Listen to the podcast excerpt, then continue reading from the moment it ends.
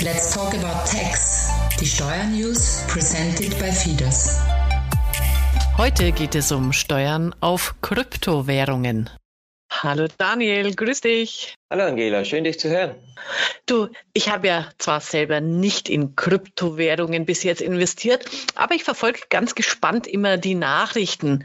Und jetzt habe ich gelesen, dass bei euch in Österreich die Gewinne mit Bitcoin und Co in Zukunft besteuert werden, sogar rückwirkend. Was ist da los? Ja, Angela, zuerst mal muss ich sagen, dass mit den Kryptowährungen ist wirklich etwas, was jeden Tag aktuell ist. Wir machen ja viele Erst- und Jungunternehmerberatungen und seit einem Jahr stellen wir fest, dass fast 80 Prozent der Erst- und Jungunternehmerberatungen mit Krypto zu tun haben. Da kommt man als Steuerberater nicht mehr drum herum und haben in Innsbruck dazu sogar ein eigenes Krypto-Team geschaffen. Echt? Krypto-Team? Das klingt ja spannend. Was macht ihr denn da? Äh, ist eigentlich recht einfach entschlüsselt. Äh, man kann ja nicht alles wissen.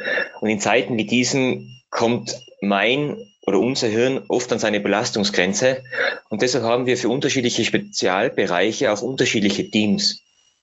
Unser Krypto-Team hat von uns Chefs ein Budget bekommen, um Kryptoassets zu kaufen, damit wir uns nicht nur bei der Beraterseite auskennen, sondern damit wir wirklich nachvollziehen können, wie der digitale Kauf und Verkauf von Kryptoassets passiert. Das ist ja mal eine coole Idee. Seid ihr denn schon reich?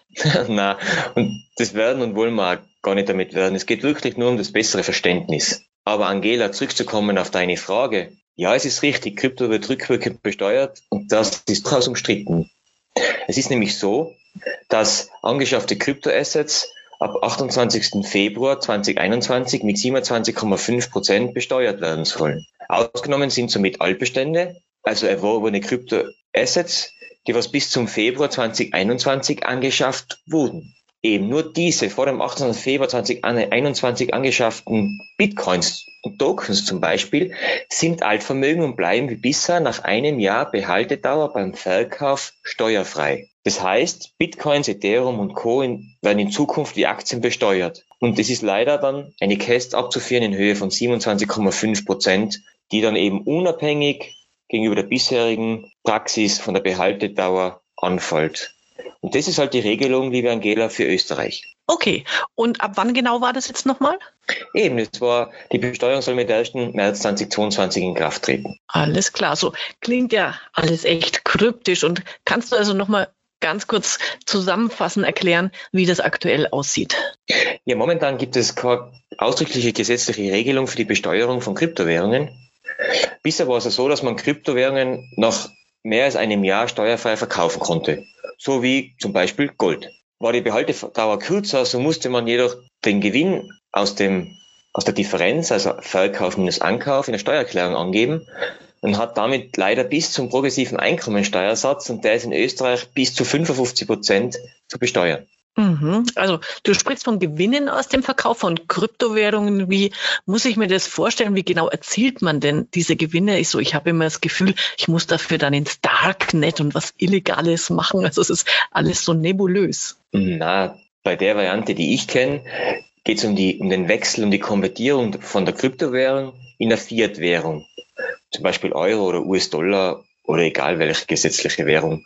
Oder eben neben der Konvertierung war es auch steuerpflichtig, wenn der Kauf eines Produktes oder einer Dienstleistung mit Kryptowährung erfolgt. Das heißt, es gilt dann wie ein Wechsel von der Kryptowährung. Okay, Daniel, also es bleibt noch ein bisschen kryptisch, weil ich schätze mal, Fiat hat jetzt nichts mit der Automarke zu tun. Was hast du denn damit gemeint? Ja, Fehler in allen Teilen.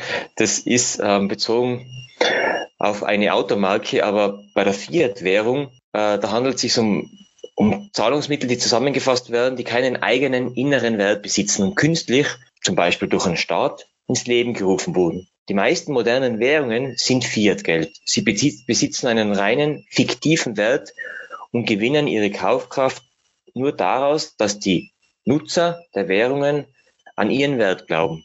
Das ist ähnlich wie bei Kryptowährungen. Okay, verstehe ich. Und äh, du hast noch den Kryptotausch erwähnt. Was ist dabei? Also wenn ich Kryptowährungen untereinander tausche, dann soll erst der Wechsel in ein gesetzlich anerkanntes Fiat-Geld, also zum Beispiel in Euro, die Steuerpflicht auslösen. Achtung, das gilt auch eben, wie vorher gesagt, wenn ich Waren mit Krypto zahle. Alles klar. So, jetzt hast du vorhin gemeint, dass die Besteuerung auch rückwirkend stattfinden wird. Muss ich dann fürchten, dass ich habe zwar nicht investiert, aber wenn ich hätte für meine Bitcoin-Investitionen aus dem Jahr 2019, dass die nachversteuert werden? Also da kann ich die jetzt an, in diesem Podcast das erste Mal beruhigen, denn die Altbestände, also Kryptowährungen, die bis Ende Februar 2021 angeschafft wurden, sind zum Glück ausgenommen und bleiben steuerfrei. Ah, okay, dann versuche ich noch einen Steuertrick. Kann ich denn meine seit Februar 21 angeschafften Bitcoins und die damit eingefahrenen Gewinne jetzt noch schnell irgendwie realisieren? Ja, kannst du, aber das wird dir leider nicht viel bringen, denn in dem Fall ist auf den Gewinn die Einkommensteuer fällig. Denn dann fällt die bisherige Regelung mit einem bis zu 55 Prozent progressiven Steuersatz an.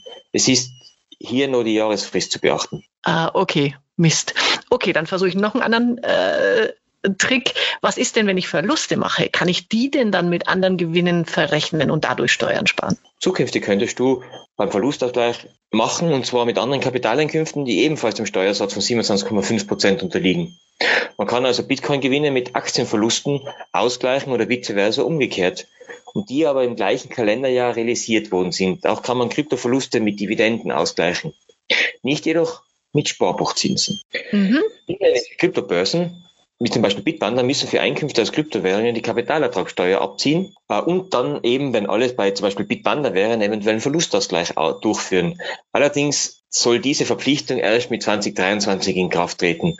Bis dahin, so wie bei ausländischen Dienstleistern, muss der Anleger, der Investor, die Besteuerung selbst über jährliche Steuererklärung, Veranlagung machen. Okay, also wenn ich mir das alles so anhöre von dir, kann ich echt nur empfehlen, dass man sich beim Steuerberater übers Thema Steuern für Bitcoins investiert, wenn denn äh, der kennt dann ja nicht nur die geltenden Steuergesetze individuell bei der Beratung helfen.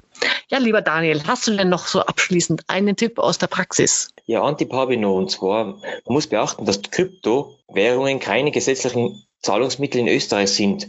Und deswegen kann man zum Beispiel Dienstnehmer nicht mit Krypto zahlen. Also immer mit Euro zahlen. Sonst kann es sein, dass man doppelt zahlt. Okay, gut zu wissen. Also, danke Daniel fürs kryptische Gespräch und diesen spannenden Einblick in die Kryptowelt. Ich glaube, ich überlege jetzt ja fast mal zum Spaß selber einen kleinen Beitrag in äh, Bitcoins zu investieren, um mitreden zu können. Und bei den steuerlichen Fragen wende ich mich dann natürlich an euch. Fein, Angela, dass ich entschlüsseln konnte. Und wenn du dann reich bist, dann melde dich bitte bei mir. Mache ich vorher schon. Danke, Daniel. Bis dann. Ciao. Wer jetzt noch Fragen hat zu diesem Thema, der kann sich einfach an die FIDAS Steuerberater Österreich wenden unter w.fidas.at. Bis zum nächsten Mal, wenn es wieder heißt Let's Talk About Tax.